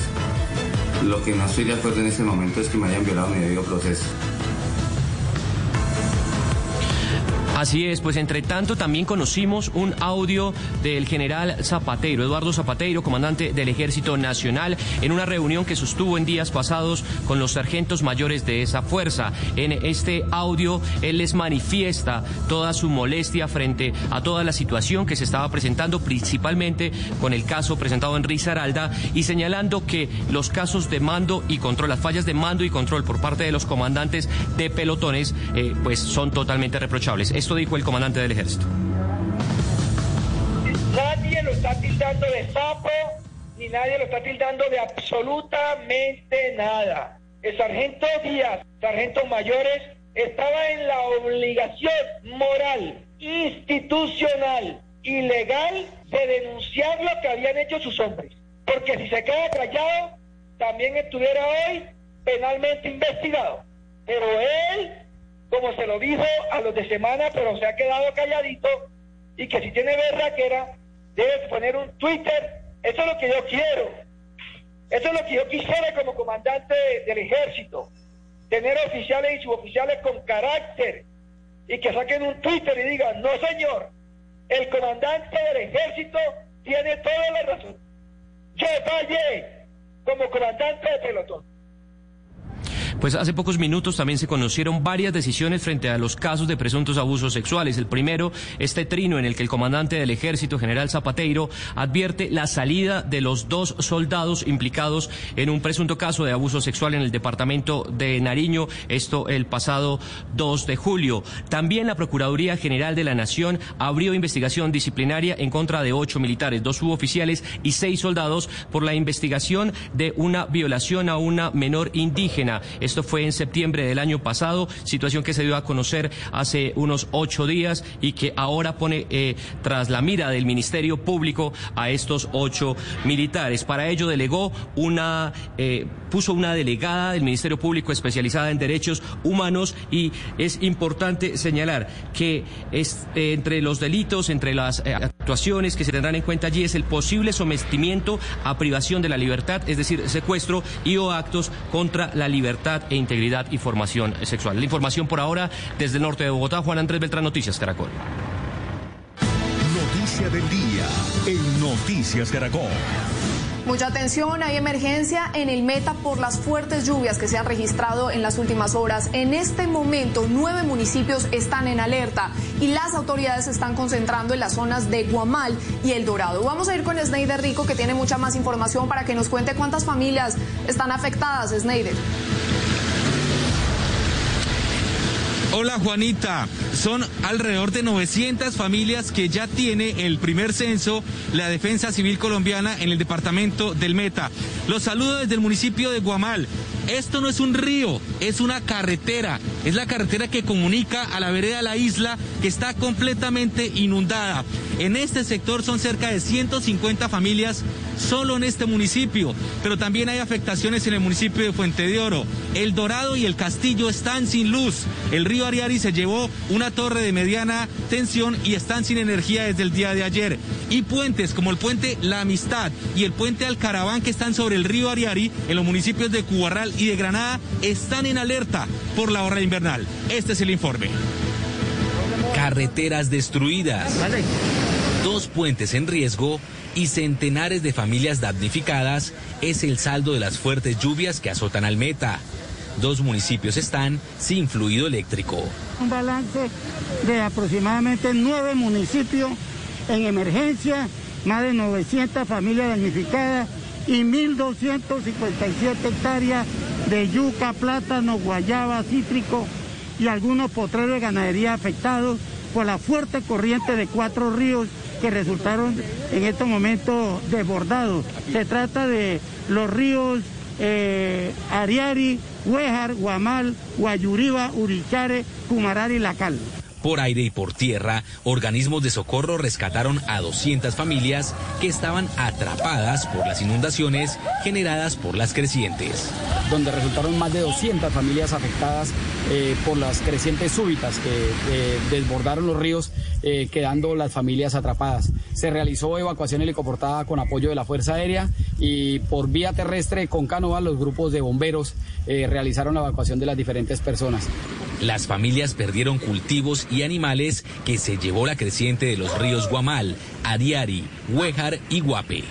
Esto era un galpón donde tenía dos mil pollitas de levante y vino el río en la inundación y nos, nos acabó con todo. Eh, tenía también una hectárea de yuca y plátano, maíz y también acabó totalmente con, con todo lo que tenía el, el río, la magnitud de la, de la creciente. Hay mucha industria agrícola y avícola y ganadera para arriba. Es la primera afectación es la carretera. La segunda, la destrucción de cercas, la destrucción de cultivos, el daño en los cítricos, eh, hectáreas de yuca, de plátano. Los puentes La Amistad en Cubarral y el Alcaraván en Granada, que comunican a seis municipios del Meta, están en riesgo por el invierno. La gran problemática que tienen el departamento del Meta es que estos son riachuelos que no le tapan a uno ni siquiera el pie, pero en temporada de lluvias se rebasan los ríos grandes, se trasvasan a estos riachuelos y abnegan todo a su paso. La gran preocupación de los pobladores del departamento del Meta es que si continúan las lluvias, estas emergencias se seguirán presentando. Información desde Guamal Meta, de Rico, Noticias Caracol. Impresionantes imágenes, Snyder, pero hay más emergencias. En Caquetá, las fuertes lluvias registradas en las últimas horas generaron un deslizamiento en la vía Florencia-San Vicente del Caguán. Un puente colapsó. Andrés Cardoso, ¿ya se sabe cuándo se restablecería el paso por la vía? Hola, buenas tardes. Lo que han dicho las autoridades que están adelantando los trabajos en esa zona es que se espera que en horas de la noche se pueda evitar un paso provisional, pero la intervención como tal en la vía y la recuperación de este puente tardará varios días. Lo importante es que ya el Invías y la gobernación del departamento están movilizando la maquinaria y toda la infraestructura necesaria para adelantar estas obras. Pues el día de ayer un fuerte aguacero provocó varias crecientes súbitas en diferentes fuentes hídricas del norte del departamento del Caquetá y dejaron incomunicado al municipio de San Vicente del Caguán. Son dos vías de acceso, una de Florencia a San Vicente y la otra que comunica San Vicente hacia el departamento del Huila. También presenta varios deslizamientos. La comunidad de este municipio del norte, el departamento, ha pedido a las autoridades eh, del departamento y del gobierno nacional que invierta recursos en mantenimiento de estas vías porque son constantes los cierres debido a este tipo de emergencias. El secretario de Infraestructura del departamento del Caquetá se refirió a este tema. La gobernación movilizó junto con el Invías, nuevamente informo, eh, maquinaria para la zona para intervenir la, el punto. En vista de que el Bospolver tuvo unos problemas estructurales bastante significativos, se ha decidido movilizar tubería de 36 pulgadas desde el municipio de Florencia, apoyado por la gobernación para poder hacer el trabajo necesario y poder dar paso y circulación sobre este corredor vial tan importante para nuestra región. Otras vías terciarias del departamento del Caquetá han presentado emergencias por las lluvias de los últimos días y las autoridades también están adelantando diferentes trabajos para recuperarlas y permitir la movilidad de la comunidad. En Florencia, Caquetá, Andrés Cardoso, Noticias Caracol. Gracias, Andrés. Y una emergencia también se registró en la vía que comunica el municipio de Piojó, en Atlántico. En medio de fuertes lluvias, un deslizamiento dejó incomunicada parte de la carretera principal de esta zona del departamento. Algunos árboles también colapsaron, por lo que las autoridades de gestión del riesgo están haciendo presencia en este lugar para atender la situación. Noticia en desarrollo en Noticias Caracol. 1248, el Ministerio del Interior ordenó medidas especiales para Quibdó, Chocó y Ciénaga de Magdalena con el objetivo de mitigar la propagación del COVID-19. En Quibdó, desde este miércoles comenzará la implementación de las nuevas disposiciones. Andrea Estrella, ¿cómo van a funcionar estas medidas? Buenas tardes para todos. Aunque estas medidas especiales iniciarían a partir del miércoles 8 de julio, la alcaldía de Quibdó en el último decreto del primero de julio hará que a partir de mañana inicie el pico y cédula desde 0 y 1. Se quita el pico y género, pero también habrán otros controles en el sector comercial. También eh, como medida especial eh, se fortalecerán a través de nueve controles durante toda la ciudad para evitar aglomeraciones. Las autoridades de Quibdó modificaron la medida de pico y cédula, reduciendo la restricción de 4 a 2 dígitos de la siguiente manera. Lunes 0 y 1, martes 2 y 3, miércoles 4 y 5, jueves 6 y 7, viernes 8 y 9. según el comportamiento que tenga la gente, la próxima semana iremos a tomar medidas extremas con el comercio. Además, se prohíbe la venta y consumo de licores todos los días hasta nueva orden. que no se trata solamente de tener solas las calles, se trata también de tener buen comportamiento en los barrios, se trata de no estar eh, esperando los fines de semana para armar estas clases de rumbas que se están formando. Nueve controles de ejército y policía custodiarán la ciudad y se redoblarán los operativos para que los establecimientos comerciales hagan respetar las normas de sus compradores. Deben de tener una persona controlando las filas en su negocio para que esas personas manejen el distanciamiento social. El toque de queda de lunes a viernes desde las 6 de la tarde hasta las 6 de la mañana y el confinamiento total los fines de semana se mantienen. Más cercos epidemiológicos porque ya se tienen contratos, la GPS con unos la- cuatro laboratorios en Medellín donde vamos a reducir los tiempos de espera. La comunidad por su parte se encomienda a San Francisco de Asís para que proteja a su pueblo. para que quite, se lleve este virus que hoy está azotando a todo el mundo. En el barrio ya han muerto varios franciscanos. En Quibdó se reportan 1.539 casos de coronavirus, 811 de ellos en personas entre los 21 y 40 años de edad. La patrulla COVID de la alcaldía de Quibdó estará por todos los sectores, especialmente por las comunas donde más se han visto afectados por el contagio de coronavirus. Estamos hablando de la comuna 6.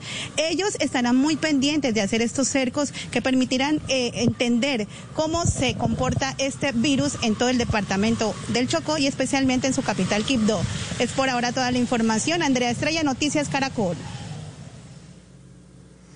Gracias, Andrea. Y los casos de COVID-19 también están disparados en Ciénaga Magdalena. Allí las autoridades tomaron unas medidas especiales que ya fueron aprobadas por el Ministerio del Interior. Vamos a ir con Winton de Farías para que nos cuente de qué se trata. Winton.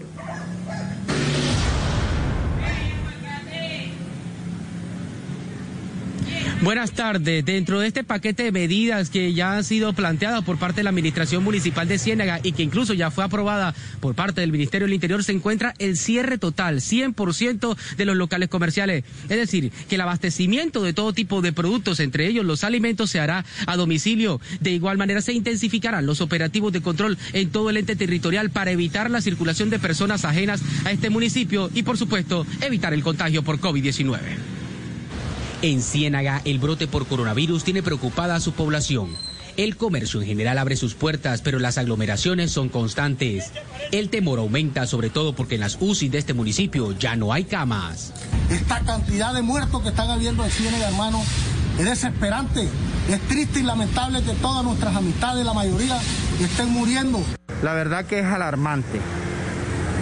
Alarmante porque la gente no quiere realmente tomar conciencia de lo que está pasando. En los hospitales y en la clínica ya no hay cupo, eso está colapsado. Ciénaga registra actualmente 513 contagiados activos por COVID-19, es decir, la cifra más alta de todos los municipios distintos a Santa Marta en el Magdalena. Por eso las autoridades decidieron que a partir de mañana todo el comercio se cierra. Colocar el funcionamiento del comercio a puerta cerrada, solo servicio a domicilio. Horarios especiales para la atención bancaria y a las empresas de giro del municipio. Además, ley seca, toque de queda. En las calles no podrá haber personas distintas a la fuerza pública. Se harán controles de ingreso al municipio y ni a domicilio podrán funcionar los locales que expenden licor. Prohibir rotundamente la comercialización y el, el expendio y el consumo de bebidas embriagantes en toda la población cienaguera. Todas estas medidas serán eh, dadas a conocer mediante el decreto oficial en las próximas horas por parte del primer mandatario de los cienagueros. Las nuevas disposiciones en Ciénaga comenzarán a regir a partir de las 6 de la mañana de este lunes 6 de julio y se extenderán hasta el 21 de este mismo mes. El decreto eh, saldría en horas de la tarde en el día de hoy y se espera básicamente tratar de evitar tantos contagios y por supuesto muertes por COVID-19. Y es que van 53 personas fallecidas en Ciénaga por este letal virus. Las autoridades han recomendado entonces a todas las personas acatar estas medidas y así evitar cualquier tipo de multa por parte de las mismas autoridades. Información desde la capital del Magdalena, Winton de Farías, Noticias Caracol. Nuevas medidas para Ciénaga entonces, gracias Winton. De otro lado, en condiciones deplorables reciben atención en salud más de 2.000 personas en zona rural de Lloró, Chocó. La personería advirtió que desde que inició el año ha denunciado el mal estado de los puestos de salud, pero el gobierno no ha prestado atención. Nando Cuesta dejó ver cómo en medio de la humedad y el óxido son atendidos los pacientes en el único puesto de salud en el corregimiento de Boraudo en Chocó. Esa familia ya obsoleta, en pésimas condiciones de obesidad, aquí es donde se, nos la, se llevan los pacientes a observación y miren las condiciones que están. En este lugar tampoco hay medicamentos ni insumos para el personal de la salud. No hay nada con que trabajar aquí que las personas puedan hacer esto. En su reciente visita a los corregimientos de Boraudo y La Vuelta, el personero de Lloró evidenció que la atención en salud para los usuarios es deplorable. Las enfermeras no, cuentan, no cuentan con las medidas de bioseguridad, no hay un lugar donde se puedan lavar las manos, no hay agua potable, no hay eh, baterías sanitarias. Estos puestos de salud se encuentran totalmente abandonados. En Lloró, donde hay ocho casos confirmados de coronavirus, también los enferma el dengue y la malaria. En lo que va corrido el año, llevamos 178 casos de malaria y se nos ha presenciado por primera vez casos de dengue y ya hay una persona fallecida por dengue. El alcalde dice que han sido muchos los llamados a la Secretaría de Salud del Chocó, pero a la fecha no hay respuestas. He estado tratando de, de hacer una mesa de trabajo en, en, el municipio de Llorón con el tema de salud, con la, con la gobernación y no ha sido posible. En Villa Claret, el puesto de salud literalmente está sumido en el olvido y en la humedad, afectando la atención de unas 3.500 personas. Y escuchen esto, las autoridades de Piamonte en Cauca están denunciando el despido masivo de médicos y enfermeras del único hospital del lugar. Vamos a ir con Freddy Calvache para que nos cuente quién hace esta denuncia. Freddy, ¿qué va a pasar entonces? Pues precisamente como lo dice usted, la denuncia la hacen las autoridades de este municipio del sur del departamento del Cauca, quienes aseguran que en los últimos días han sido despedidos 18 de los 34 trabajadores de la salud. Sin embargo, la S. Popayana encargada de la administración de este centro asistencial dice que no se trata de despidos masivos, sino que de, sino de servicios que no se han contratado como el odontológico por parte del operador porque no se están prestando por cuestión de la pandemia. Este es el Hospital Nivel 1 de Piamonte, que atiende a más de 8.000 usuarios de esa localidad y donde según el personero del municipio despidieron a varios miembros del personal de salud, situación que pondría en riesgo la prestación del servicio. El 30 de junio, mediante una circular 049 de 2020,